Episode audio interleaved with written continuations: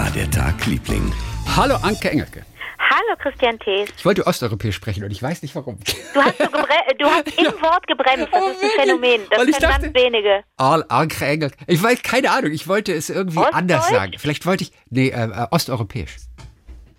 Ähm, Was du ja kannst. Ich, ich kann das ja gar nicht ich weiß osteuropäisch. gar nicht, was, wie, wie, wie, wie. Na, du äh, sprichst manchmal so Ludmilla. Deine Rollen hast du doch. Ach, das, dass du ein bisschen Was? Russisch vielleicht mit reinbaust. Ich habe viele Freundinnen, die ein bisschen so, das heißt viele. Ich kenne einfach Frauen, die so sprechen und dann sagen, ist es, ist es übertrieben, Anke? Oder hörst du, wo, wo ich, hörst du meinen Akzent? Dann sage ich immer, ja, ja, äh, den hört man schon, aber der ist ja schön. Das ist ja doof, wenn der weg ist irgendwann. Ja, und das wollte, du kannst so sagen, Anke Engelke. Ja, das kannst du doch sagen. Ja. Anke Engelke, wie geht es dir? Wo war ich denn neulich, wo ich auch Wie gesagt geht, habe? German. Wie geht es dir, German? Die, ich die Russen sagen ja immer, ein H ist ja bei denen immer G. German. Ja, Ich, ich, war, ich, war, ich war in Helsinki. Helsinki. Ich würde immer, ich würde es falsch machen. Ah, ja. Ich, sag, ich bin ja nur russisch. Du bist vielleicht auf der tschechischen Seite unterwegs. Ich bin Ah. russisch, er würde Helsinki. Ich bin so froh, Chrissy. Ich drehe im nächsten Jahr, habe ein paar in Polen. Okay. Darauf freue ich mich. Ich war noch nie in Polen. Wir hatten, wir hatten gerade eine Unterbrechung in der Leitung, Warum? weil es die NSA war. Natürlich. Mhm. Okay. Ich freue mich so, Und du drehst ich, in Polen, das Ja, ist stell dir witzig. vor, nur ein paar Drehtage. Mhm. Und leider habe ich drumherum auch ein bisschen zu tun. Das heißt, ich kann nicht mit dem Zug fahren. Ich würde ja wirklich am liebsten von Köln nach Berlin fahren, von Berlin nach Warschau und dann von Warschau nach Krakau mit Ja. dem Zug. Aber das wird nicht klappen. Das dauert dann doch viel zu lang. Eine Strecke könntest du wirklich zu Fuß gehen, ehrlich gesagt. Das, ja, das habe ich auch schon überlegt. Aber das klappt zeitlich nicht. Das heißt, ich werde fliegen müssen und äh, schade. Mit der Zugfahrt, bei der Zugfahrt hätte ich ja so gesehen, wie die Landschaft sich verändert und so, weißt Ja. du? Das finde ich ja immer so spannend. Naja. Du kennst ja egal. Reisereporter Andreas Altmann, ne? Der schreibt immer so Bücher, so Reisebücher. Und der Okay. hat ein Projekt gemacht von Paris nach Berlin in äh, äh, dr- 34 Tagen, 33 Nächten, zu Fuß und ohne Geld. Das hat er mal gemacht. Hast du mir, glaube ich, mal von Ja, ja, erzählt? und da haben wir neulich mal wieder drüber gesprochen, ist auch ein paar Jahre her. Und Ja. dann habe ich erst erfahren, er hat A auch einmal, weil er hatte ja nichts zum Essen, und er hat A einmal geklaut auch, und zwar einen Pfarrer hat er beklaut. Würst. Würstchen hat er aus der Küche geklaut. Okay. Das war ein Gartenfest von einem Pfarrer und er hat es geklaut, hat ein total schlechtes Gewissen. Der begrüßt ihn so freundlich. Und er hat im Borchers, hat er die Zeche geprellt in Berlin. Dieses Luxusrestaurant. Ist er von Berlin nach Paris oder von, Von Paris nach Berlin. Er wohnt in Paris und ist nach Berlin dann zu Fuß. Aber warum geht er dann ins Borchertz? Ist das so ein schicki... Ich glaube, ich glaube, ich glaube, des, des Spaßes halber. Und danach hat die Sendung Aspekte, diese Kultursendung im ZDF, etwas über ihn gemacht. Und dann haben sie diese Szene nochmal nachgestellt dann, wie er im Borchert die Zeche prellt. Aber ich war, ganz geschockt eigentlich. Und er sagt, naja, wenn man nichts zu essen hat und zu beißen hat, das ist, man ist selber immer wieder überrascht, wie schnell die Moral über Bord geworfen wird. Weil erstmal brauchst du was zu essen. Und haben die im Borchertz dann und das Geld nach das, dann na, das weiß ich nicht mehr genau. wieder haben wollen? Das, muss, das weiß ich nicht mehr. Ich glaube, er war ja weg erstmal. Also, weil sie es ja gedreht haben, weil sie es ja Ja. quasi zugegeben haben. Ja. Ist eine sehr gute. Muss ich ihn nochmal fragen? Muss ich ihn nochmal fragen? Weiß ich nicht genau. Okay. Oh, bevor du deine Geschichte erzählst, ganz kurz. Achtung. Nenne mir eine Zahl zwischen 1 und 10. Nennen? Ja? Sieben? Ja, ich wollt- weißt du was, es ist so geil. Weil wir, es ist, alle sagen die 7. Warum? Ja, die, und zwar, das war eine Studie, ist aber schon ein paar Jahre her, von der University of Yale. Und zwar die 1 und die 10, und zwar, weil wir Menschen berechenbar sind, deswegen. Das ist so geil. Und zwar, die 1 und die 10, die sind zu sehr am Rande. Die will man nicht nehmen. Die, na? die 5 befindet sich genau in der Mitte. Das fühlt sich nicht zufällig genug an. Weißt du, weil ich sage, wähle eine Zahl zwischen 1 und 10 und das fühlt sich nicht zufällig genug an. Bleiben die 2, die 4, die 6 und die 8 als gerade Zahlen zum Beispiel und die wirken für den Menschen zu aufgeräumt und werden deshalb nicht gewählt. Okay. Und deswegen wählen die Menschen die 7. Das macht unser Unterbewusstsein. Es ist die einzige Ta Zahl, die sich willkürlich und einzigartig anfühlt für uns. Die 7, die man so aus eigener Entscheidung getroffen hat. Und gerade 3 und 9, die sind auch noch zu dicht am Rande. Und dann nimmt man die 7. Aber ist es nicht mega? Fast alle. Und Leute, macht es mit euren Freunden, Freunden, Verwandten, mit der Familie. Die meisten werden sieben sagen. Und damit arbeiten zum Beispiel diese Mentalisten. Weißt du, diese Gedankenleser. Die gehen ins Publikum, die, die stellen dir ein paar Fragen und können Dinge sagen, von denen du dich fragst, woher. Die wissen halt, wie der Mensch funktioniert. Und das ist eine kleine Komponente davon.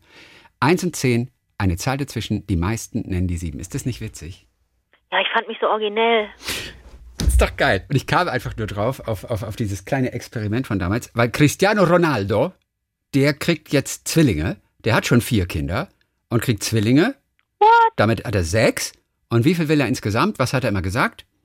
Sieben. Sieben. Aber jetzt nicht wegen, weil Menschen so sind, sondern weil er ist CR7, seine Trikotnummer. CR7 ist ja diese weltberühmte Abkürzung. Und deswegen wollte er immer sieben Kinder haben. Und Und jetzt was sagt seine Frau? Georgina, ich denke mal, die wollte auch die sieben Kinder haben. Kinder, sie hat schon sechs Kinder. Ja, nein, also ja, vier haben sie. Und jetzt Ja. kommen Zwillinge. Und damit sind es sechs. Und Sie hat schon sechs Kinder. Okay, Ja. wow. Georgina. Hut ab. Also sie ist, glaube ich, ja Südamerikanerin. Mhm. Deswegen wird sie Georgina. Nee, Jorgina wird sie ausgesprochen. Nicht Georgina, Jorgina. Georgina, Georgina gesch Okay. geschrieben. Jorgina. Gut, da, das nur so als kleine Geschichte, das fiel, ist, das äh, fiel mir doch ein. Übrigens, was sagen die meisten bei der Lieblingsfarbe? Blau. Ja. Und deswegen gibt es das äh, sogenannte auch Blue Seven Phänomen, nennt man auch Blue Seven Phänomen. Ah, ja, bei den meisten ist es blau und es ist die sieben und so, bla bla bla. Ich bin gespannt. Erzähl dein kleines Geschichte. Also ich möchte schon mal mh, vorab, äh, vorab hinweisen auf eine ganz tolle Serie, äh, auf die ich auch hinweisen würde, wenn ich nicht beteiligt wäre. Aber da ich beteiligt bin, habe ich ein bisschen mehr Einblick und kann super darüber erzählen. Das ist eine 30-teilige Serie. Ähm, äh, die, die jeweiligen Folgen sind nur 10 Minuten lang. Das geht rucki zucki und das ist eine Animationsserie aus Frankreich. Dort schon super erfolgreich. Dort heißt sie Les Culottés. Das sind, das heißt, Culotté ist sowas wie, das darf jetzt nicht zu negativ klingen, sowas wie, gew äh, nicht gewagt, äh, na, eigentlich so unverschämt. Im Deutschen heißt die Reihe Unerschrocken. Schon. Du hast neulich schon mal davon erzählt, weißt du es? Ja, und ich muss Ja, dir sagen, ich muss dir sagen, also jetzt haben wir, jetzt habe ich nochmal so sogenannte Trailer Ja. gemacht dafür und ähm, das ist, das hat so einen Spaß gemacht, äh, jetzt nochmal in dieses Thema einzutauchen, dass ich das wirklich empfehlen kann. Das sind 30 Frauen und im November, Ende November ist es jetzt soweit, das genaue Datum habe ich noch nicht, man findet das dann in der Mediathek. Von? Äh, von in der ARD-Mediathek. ARD ich, wollte dir, ich wollte dir von einer Frau, die mir da begegnet ist und über die ich erzählt habe, wollte ich dir nochmal, wollte ich dir noch mal ein paar Dinge sagen. Ja. Es Ähm, gibt so tolle Biografien. Es gibt so wahnsinnig tolle Geschichten über au- auch Menschen, die vielleicht nicht mehr unter uns sind. Aber das sind Geschichten, die bis heute eine Bedeutung für uns haben oder uns inspirieren können. Ich, wer ist es? Also ich habe dir ja letztes Mal von den Shags erzählt, von diesen drei Mädchen, Mhm. die Musik machen wollten, weil der Vater von seiner Mutter eine Eingebung bekommen hat und die Mutter hat gesagt, so und so wird deine Frau aussehen, so und so, äh, dann und dann wird das und das passieren und deine drei Töchter werden Musikstars. Mhm. Aber die drei Töchter waren überhaupt nicht musikalisch und er hat die gezwungen, Musik zu machen, Dorothy, Betty und Helen. Und Man kann trotzdem Star werden, auch wenn man nicht musikalisch ist in der Wiggin- heutigen Zeit. Die, das waren die drei Wiggin-Schwestern, Schwestern, äh, ähm, und ich meine, das, das war ganz tragisch und also zwei von denen leben, glaube ich, sogar noch ähm, und ähm, die waren, die waren, die wurden gezwungen, mit Gitarre und Schlagzeug sich auf die Bühne zu stellen, die drei, in komischen Kleidchen und die waren der, der große Lacher auf jedem Schulfest. Einmal die Woche haben die äh, da gespielt und alle haben sie ausgelacht. Aber der Vater hat gesagt, meine Mutter hat gesagt, dass es so ist und die haben tatsächlich eine, die haben tatsächlich eine Platte aufgenommen, Philosophy of the World. Und ich glaube, ich habe dir auch z- erzählt, dass einige Leute, prominente MusikerInnen, jetzt sagen, diese Platte ist mir wichtig, obwohl das wirklich ganz dilettantisch ist, wie die Musik gemacht haben. Zum Beispiel hat Kurt Cobain irgendwann gesagt, diese Platte ist für mich sehr, sehr wichtig. Und Frank Zappa hat mal, hat mal gesagt, die richtig. Shags sind besser als die Beatles. Die Aber das kann er ja nicht ernst gemeint haben, oder? Nein, das ist äh, das also bestimmt Aber ist da ganz viel. Ironie dabei. Ja, ja. Also man will, man muss hoffen, dass niemand sich wirklich lustig macht darüber. Aber das war halt wirklich nicht gut. Also die gehören zu diesen sogenannten Culotté oder zu den Unerschrockenen, die in dieser Reihe vorkommen. Aber eine Frau, äh, über die habe ich dann nochmal was anderes gelesen, äh, hat mich sehr fasziniert. Mm, Auch im vorletzten Jahrhundert, hat im vorletzten Jahrhundert äh, äh, gelebt, also 18 noch was, 1800 etwas, ja. bis Hm. 19 noch was. Frances Glessner Lee. Okay, Du nie gehört.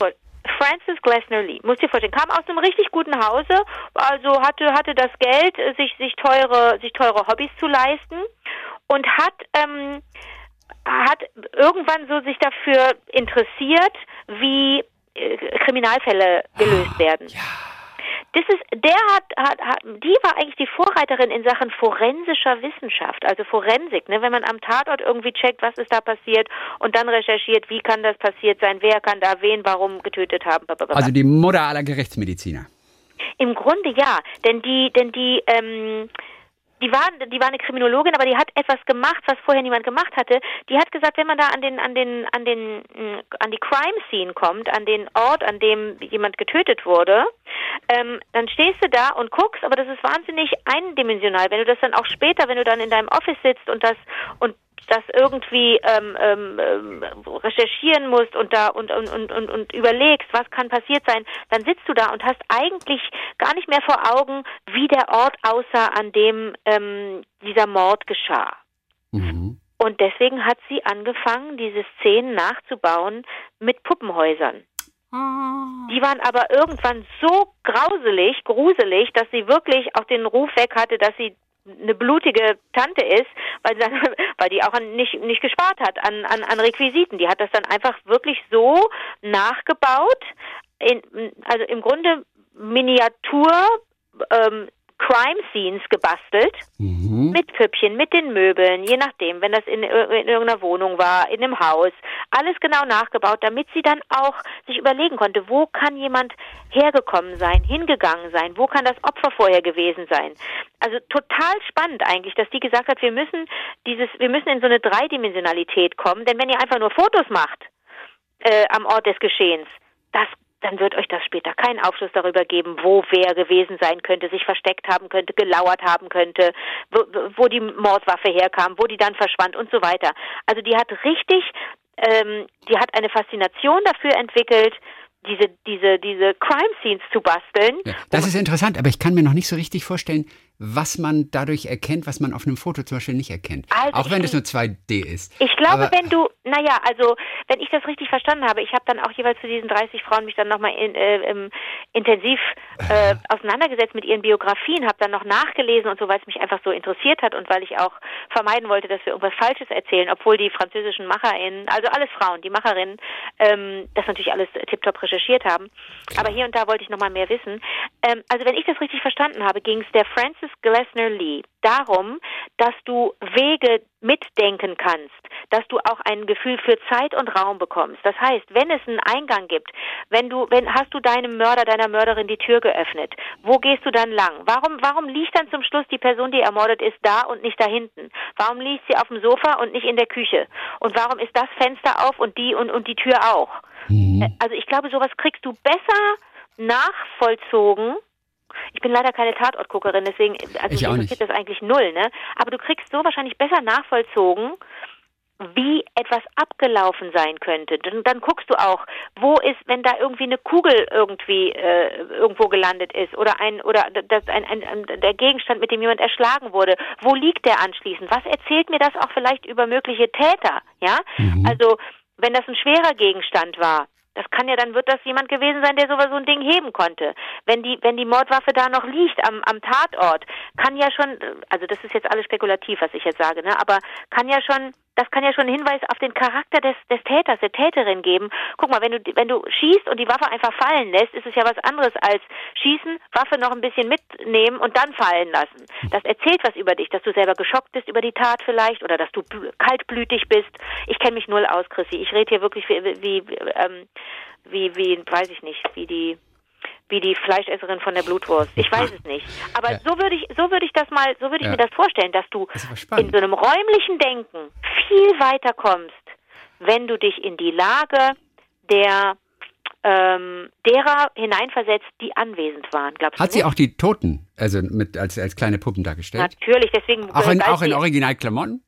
Naja, mehr oder weniger. Die hat dann auch richtig Klamotten, ach, das ist auch ganz interessant, gut, dass du fragst. Sie hat dann Klamotten besorgt, Stoff besorgt und denen auch zum Beispiel äh, Stoffstücke dann mehrfach irgendwie gewaschen, mehrfach über den Boden äh, äh hin und her gerubbelt, damit der äh, getragen aussah, der Stoff. Also die wollte so authentisch wie möglich sein, ja? Mhm. Also wenn das eine Woll, wenn das eine, wenn die, die Originalleiche eine, eine, eine Hose mit, äh, weiß ich nicht, mit aufgeschraubten Knien anhatte, dann hat sie diese Hose auch so nachgenäht.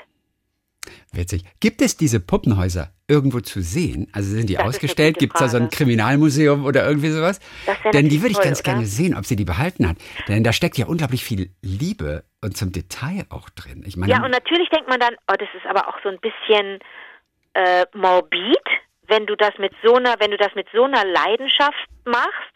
Aber guck mal, die, wie gesagt, die kam aus gutem Hause, die hatte viel Zeit und viel Geld und die hat sich richtig überlegt, so, wie, was mache ich mit meiner, was mache ich mit meiner, äh, mit meiner Freizeit? Und deswegen hatte die wahrscheinlich so eine, so, so, so Bock drauf, das, äh, das zu machen und so viel Zeit da rein zu, äh, zu, zu, zu stecken. Die hat sich wahrscheinlich gedacht, mhm. ähm, ja, so kriegen wir die Mörder und Mörderinnen vielleicht besser gefasst. Ob die ausgelacht wurde äh, dafür, dass sie das so gemacht hat? Oder wurde sie so bewundert? Also, äh, oder, oder? Nee, ich glaube, die wurde eher, die hat ja die Kriminalwissenschaft im Grunde revolutioniert. Die war ja, ich glaube, die wurde eher bewundert. Mhm. Ich glaube, das wurde. Ähm, Zum Glück, dann ist gut. Ja, also die, die, ne, also da sie, also ich glaube, da, da sie so penibel war, wird es auch zu einigen Aufklärungen gekommen sein. Anders kann ich mir das auch nicht erklären, dass sie, mh, mm, die, die wurde ja dann zum Polizeihauptmann äh, gemacht, ne? Oh, okay. Alles die war der erste weibliche Polizeihauptmann. Also man hat ihr das richtig, äh, man, man hat sie gebraucht. Man brauchte ihre Hilfe. Finde ich total weißt du, und, und, wie sie da, ich habe auch Fotos gesehen, wie sie die, ähm, wie sie Blutspuren dann auch, Blutspuren dann nachstellt, weißt du, und wo Was sie hat sie für Blut genommen? Was, äh, was hat sie für Blut genommen wohl? Ah, das kann ich nicht. Also was nimmt man für Blut? Ketchup? Ja, oder Marmelade oder so. Ketchup, Marmelade. Und dann wirklich geguckt, auf was für einen, auf was für einen Boden ist der Kopf vielleicht gefallen, ja? Auf was, äh, äh, ähm, was waren da, welche, wo gab es Kanten, wo vielleicht jemand noch gestürzt ist? Wie kann ein Kampf ausgesehen haben? Weißt du? Mhm. Ich, ich finde das, ich finde das, ich finde das faszinierend. Ich habe Fotos von ihr auch gesehen. Das ist so eine, so eine Oma, weißt du, die sitzt dann so an ihrem Tisch und hat spezielle Instrumente. Die hat mit Zahnarztinstrumenten gearbeitet. Weißt du? Die hat so richtig mit kleinsten, mit kleinsten Instrumenten hat die gearbeitet, damit es auch wirklich alles passt und gut aussieht. Ich also finde es witzig. Aber du hast natürlich, du hast natürlich ähm, recht. Ne? Wo sind diese Schaukästen jetzt heute? Kann ja sein, dass sie die dann gleich wieder auseinandergenommen hat oder so. Aber, aber da würde man sich doch, das würde ich gerne mal sehen, wie die aussehen. So. Also es gibt eine, einen Dokumentarfilm, den habe ich aber nicht gesehen, der heißt Of Dolls and Murder. Okay, cool. Den müsste man sich vielleicht mal. Den, also also die ist ja aus, die ist ja aus, die hat ja gearbeitet an rechtsmedizinischen Rechtsmedizin, weiß nicht, wie man das nennt, in Baltimore. Also Frances Glessner Lee, eine von 30 Frauen in der Reihe Unerschrocken, Ende November in der ARD Mediathek. Unbedingt gucken. Ich habe die Erzählstimme gesprochen, sowie ähm, äh, äh, äh, die Stimmen aller beteiligten Figuren. Also habe dann auch so die Männer gesprochen und die kleinen Kinder und die Tiere, alles was da, ähm, alles was dazugehört. Äh, weiß gar nicht, ob man mich dann immer erkennen wird, aber das ist, ähm, das war ja. auf jeden Fall ein großer, großer, großer Spaß. Wenn das draußen ist, können wir dich ja mal zusammen anhören, hier alle. Ja, können wir Kurz gerne mal, mal weißt du, können wir mal reinhören in, in, in so eine Folge. Ja. Total cool. Wie läuft denn dein Tag, Liebling? Ich habe auch von einer interessanten Frau etwas gelesen, die heißt Emma Hughes. Emma Hughes ist eine Autorin. Die hat gerade ein neues Buch rausgebracht, in Großbritannien auf jeden Fall. Und in einem Zeitungsartikel hat sie geschrieben über einen Moment, der ihr Leben verändert hat. Und ich fand diesen Artikel so interessant. Pass mal auf. Also, Sie, sie erzählt, es war Mittagspause, sie war relativ gelangweilt bei der Arbeit und hat Bewerbungen geschrieben für den Geheimdienst MI5. Und das ging auch alles seinen Gang bis zu einer bestimmten Begegnung. So, wir sind im Jahre 2010. Äh, sie war 23 Jahre alt, sie war gerade von Manchester nach London gezogen. Ausbildung zur Journalistin machte sie dort in London. Es war ein absoluter Traumjob. Äh, sie arbeitete bei einer Zeitschrift und dann erwies sich der Job als doch nicht so toll. Ihr Vorgesetzter machte keine Hehl daraus, dass er irgendwie es bereute, sie angestellt zu haben, hatte er offensichtlich gesagt. Und ihr Selbstbewusstsein, das ohnehin nie besonders groß war, ist noch weiter nach unten gegangen. Oi. Genau, sie war Single zu der Zeit. Ihre Freunde waren über die ganze Stadt verteilt in London. Sie wohnte in so einer Kellerwohnung ohne Fenster. Ja? Und trotzdem ging ihr halbes Monatsgehalt drauf für diese kleine Wohnung, für dieses Loch da unten. Und an einem dieser Tage, an dem sie sich besonders einsam fühlte, äh, da ploppte plötzlich auf ihrem Computer etwas auf. Und da stand dann, der MI5 sucht Bewerber. Also so suchen Spione. Geheimagenten. Hätte ich, fand ich auch interessant, dass sowas ab und zu mal So aufploppt. öffentlich, Also aber von, das. ja, vom BND haben wir das noch nie. Nee. das, ist mir das noch nicht passiert, dass plötzlich vom BND etwas aufploppt oder auch nur eine Nee. Werbung irgendwo rechts unten. Bei ihr war das aber auf jeden Fall. MI5 sucht neue, ich weiß nicht, wie sie das dann genau genannt haben, aber es war klar, es handelt sich um eine Art Geheimagent oder Spion. Und an so einen Job hatte sie natürlich noch nie gedacht und sie, sie klickte einfach mal aus Interesse darauf. Das erschien ihr in ihrer Mittagspause etwas sinnvoller, als wenn sie zum x Mal wieder durch ihr Facebook-Profil durchscrollt. Stattdessen hat sie gesagt, mache ich doch das mal für den MI5. Das war so ein Eingangstest, den schaffte sie auch in der vorgegebenen Zeit und dann ging sie wieder an die Arbeit. Mittagspause vorbei. So, und dann machte sie sich wieder an einen Artikel über die Preise von Lippenstift oder Lipgloss. Ist Lipgloss das gleiche wie Lippenstift? Nee, Nein, eigentlich nicht. Lipgloss- Lipgloss ist ja nur so ein bisschen glänzen machen, ne? Ja, natürlich, Genau. Also da ging's, anders. da will ich nichts Falsches sagen, es ging um Lipgloss in diesem Artikel. So, und äh, vergaß, hatte natürlich diese Bewerbung in der Mittagspause auch schon wieder vergessen, bis am Nachmittag eine E-Mail vom Geheimdienst kam. Mit einer Einladung für die Folgewoche zu einem weiteren Test im, im Assessment Center. Witzig, ne? Ja, und es folgten dann eine ganze Reihe von Prüfungen und auch so Gesprächen in anonymen Gebäuden in London. Sie durfte natürlich überhaupt nichts mit irgendjemandem besprechen. Und irgendwie fühlte sich das für sie, sich für sie wie so ein ganz normaler Bewerbungsprozess an. Aber, äh, aber ja, man, und die Sache ist die, man darf auch nichts verheimlichen den Leuten gegenüber. Der Geheimdienst, MI5, muss alles wissen über dich. Sie musste alles erzählen. Sexuelle Vorlieben, die Namen aller Menschen, mit denen sie jemals geschlafen hatte. Ja, du musst deine ganzen Kontoauszüge Oh nein. Mhm. Ja, bei einem Bewerbungsgespräch, da wurde ihr eine Locke abgeschnitten, damit sie auf Drogen getestet werden konnte. So, ähm, also, also es war alles ein kleines bisschen mysteriös, aber das war ihr egal. Ähm, sie fand, wie sie es formuliert, sie fand diese ganzen Reifen, durch die sie springen musste, sie fand die irgendwie ganz interessant und äh, auch ganz aufregend. So, und auch tröstend hat sie das sogar genannt. Denn ihre Tage und ihre Wochen hatten plötzlich einen Sinn. Ja, ähm, und es war so ein bisschen so, als habe sie sich irgendwo verirrt und jemand hat sie gefunden. Das war so das Gefühl, das sie hatte. Insofern, das fand sie irgendwie so interessant, diesen ganzen Prozess, diverse Gespräche, diverse Treffen. So. Dass sie irgendwie mal selber beobachtet werden könnte, das ging ihr nie durch den Kopf. Ja, äh, sie hatte sich nur gedacht, ich beobachte äh, als Geheimagentin andere, das finde ich ganz cool. Aber dass sie selbst mal beobachtet werden konnte, äh, darauf kam sie nicht. Und sie musste morgens immer mit der U-Bahn äh, zum Job fahren. Auf der Piccadilly Line in London fuhr sie mit der blauen. Ja. Der Zug, der aus Heathrow kommt. Ja. Und da gab es immer viele Reisende an Bord und äh, manche davon auch zu einem Schwätzchen aufgelegt. Und eines Morgens, da stand ein Mann neben ihr, der so eine Unterhaltung begann. Der war etwas älter als sie, hatte einen Akzent, den sie nicht ganz orten konnte und so. Aber eigentlich so sehr, sehr angenehm, aber auch auf seine Art irgendwie relativ zielstrebig oder bestimmt. Und er fragte sie, wo sie wohnt und wie ist es in, in der Gegend da und wie lange leben Sie schon da, wo arbeiten Sie? Aha, ist das in Reichweite zur Arbeit und so. Und sie war schon so ein bisschen vorsichtig. Männer, die dich in der U-Bahn ansprechen, ja, da bist du immer so ein bisschen vorsichtig, endet ja nicht immer positiv. Und zwei Stationen später sagt er dann zu ihr, mhm, das ist meine Station und so. Sehr nett, sie kennengelernt zu haben, Emma Hughes.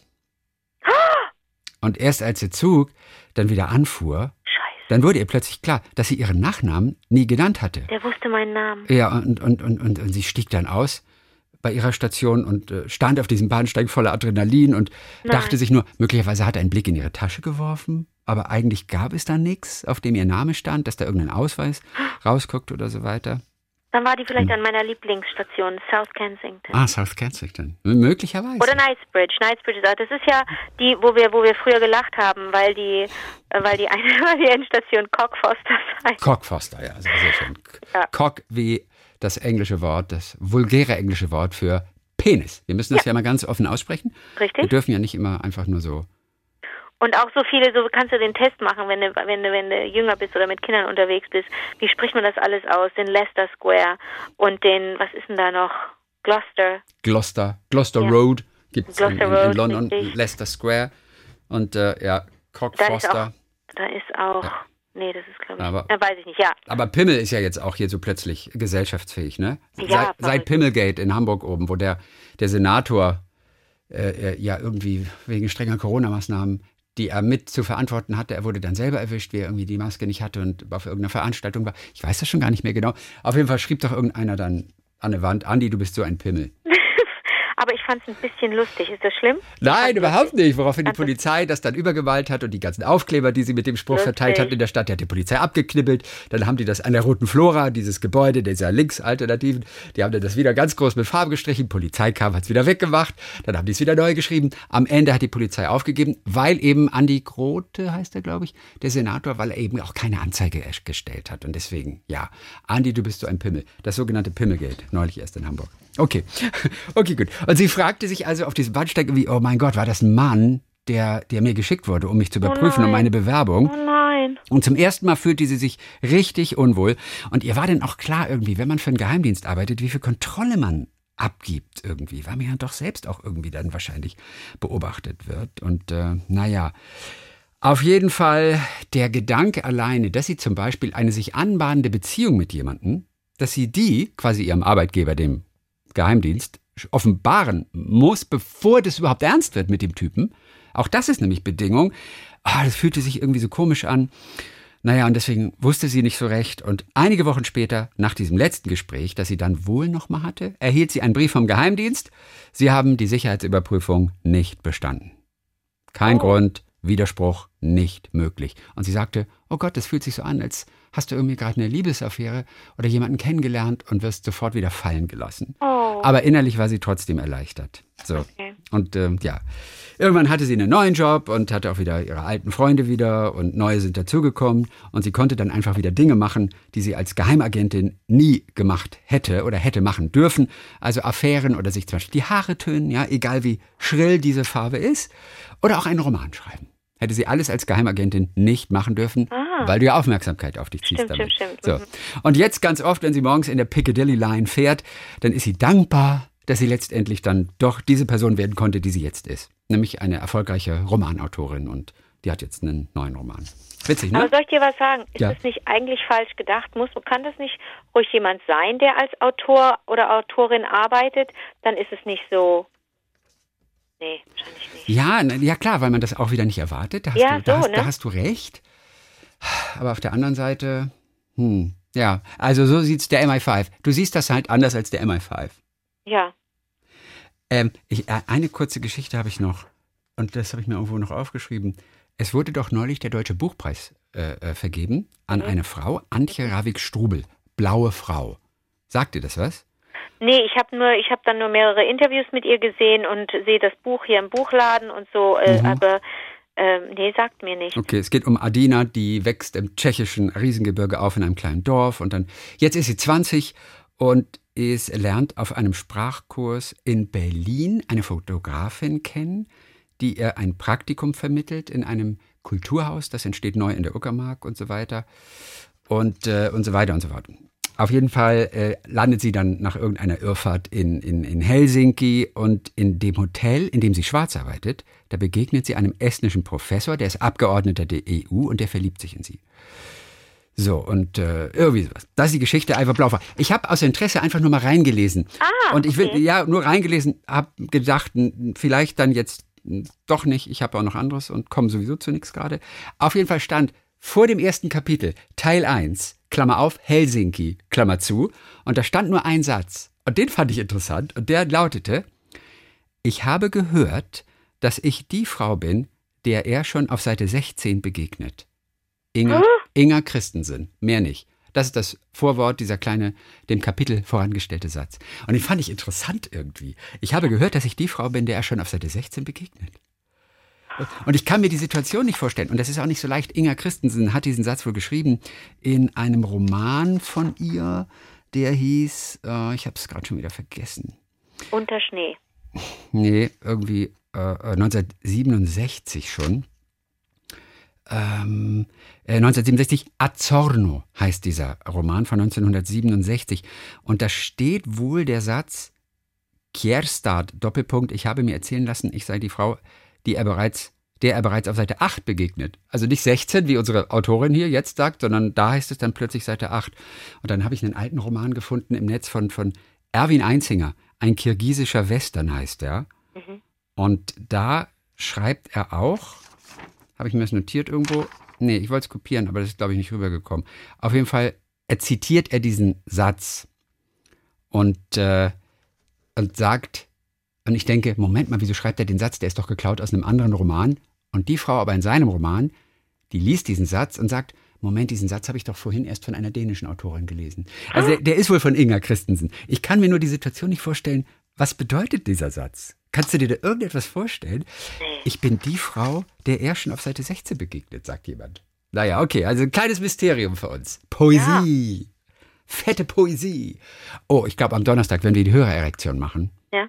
Kommt mega schön Poetisches. Oh, mega schöne Poesie. Oh, wie schön. Ja. Ich sag's dir. Was ist mit deinem Gedicht? Ich, ich bin noch nicht so weit, Christi. Ich, ich auch noch nicht. Ich bitte eine Woche Aufschub. Ja, bitte, danke. Oh Gott, ich bin so froh, dass du, dass du Ja sagst. Nee, ich bin nicht so streng. Ja. John Maynard. Wer war John Maynard? John Maynard war unser Steuermann. Soweit habe ich schon gelernt. Und ich habe die nächste super. Zeile habe ich eigentlich auch schon. Aushielt er, bis er das Ufer gewann. Habe ich auch schon. Super. Aber ich bin noch nicht weiter. Aber ich okay. habe vorgestern angefangen. Okay. okay, also wir geben uns noch ein kleines bisschen Aufschub im Gegensatz zu einigen unserer Podcast-Hörer, die nämlich schon fleißig gelernt haben. Oh, teilweise. ich sag's schlecht. dir. Und wir hören davon etwas auch am Donnerstag und ihr wisst, eure Geschichten, die wollen wir immer hören unter wie war der Tag Liebling at gmail.com. Dann hören wir uns am Donnerstag wieder. Bis dann, Cristiano. Bis dann, Jorgina.